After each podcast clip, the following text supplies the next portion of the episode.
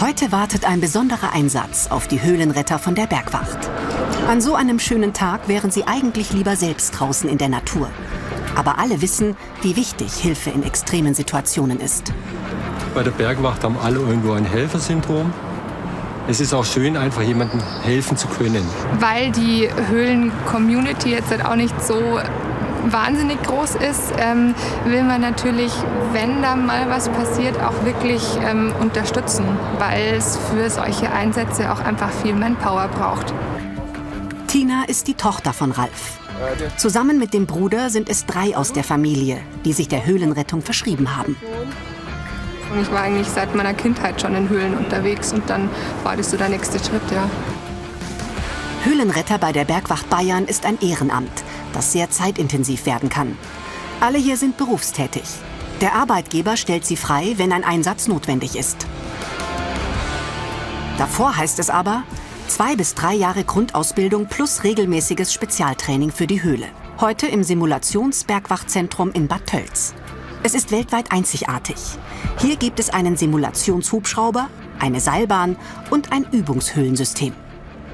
Also Situation, wir haben einen Patienten, männlich 28, jünger Höhlengeher aus München.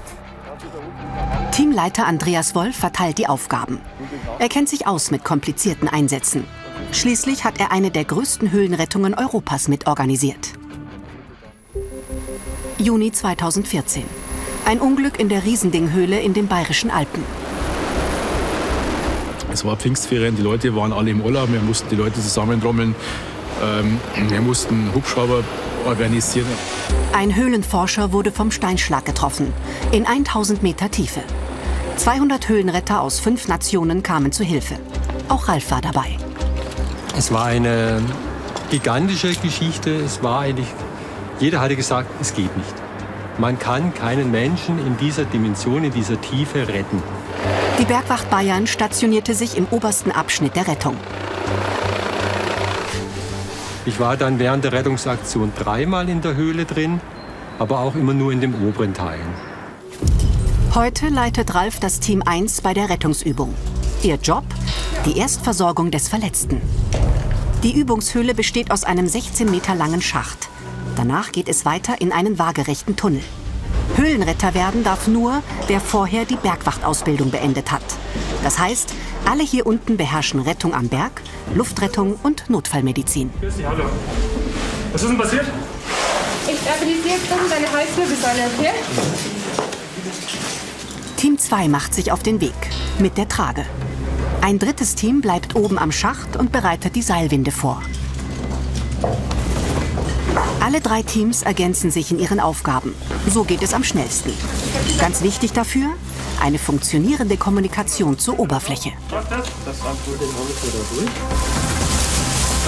brauchen wir jetzt einmal kurz Rückmeldung, dass wir mit dem Abtransport beginnen. Patient weiter soweit stabil. Und dass die Schachttour weiß, was wir innerhalb von den nächsten 10 bis 15 Minuten da sind. Mhm. Dann haben wir hier noch die Sicherung. An der hängt der Patient an dem zweiten Seil dran. Falls mit dem ersten Seil irgendwas sein sollte, ist der Patient über das zweite Seil noch gesichert. Wir haben auch in der Bergwacht so spezielle Höhlenrettungskurse, denen wir uns auf die Szenarien vorbereiten und uns auch diese Standards mal durchdenken und einüben. Wie kriege ich jetzt zum Beispiel in einem größeren Schacht jemanden raus, wo ich mal 100, 200 Meter Seil auf, am Stück brauche? In der Riesendinghöhle war allein der Schacht im Eingangsbereich 200 Meter tief. Zeitweise waren 90 Prozent der gesamten Höhlenretterausrüstung der Bergwacht Bayern verbaut. Die Rettungsaktion dauerte insgesamt elf Tage. Fünf Tage nach dem Unfall begann der Abtransport des verletzten Höhlenforschers. Das sollte weitere sechs Tage dauern. Die deutsche Bergwacht unterhielt das Lagezentrum oben am Berg. Zwei Bergretter aus der Schweiz leiteten den Untertageeinsatz. Am wichtigsten war es, für alle Situationen einen Plan B oder C zu haben. Zurück zur Simulation in Bad Tölz. Hier wird der Verletzte jetzt abtransportiert. Dank der Übungshöhle können die Nachwuchsretter ihre Bewegungsabläufe und die komplizierte Seilwindentechnik immer wieder trainieren, damit im Ernstfall alles reibungslos ineinander greift.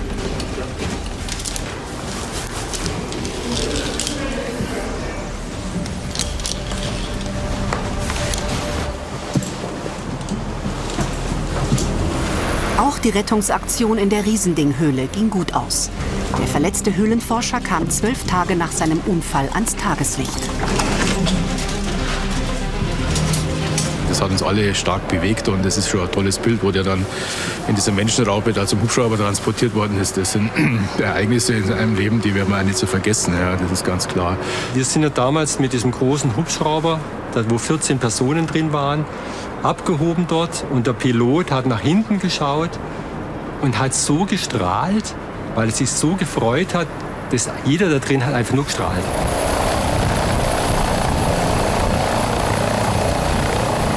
Auch unsere Übung ist beendet. Die letzten Bergretter kommen hoch.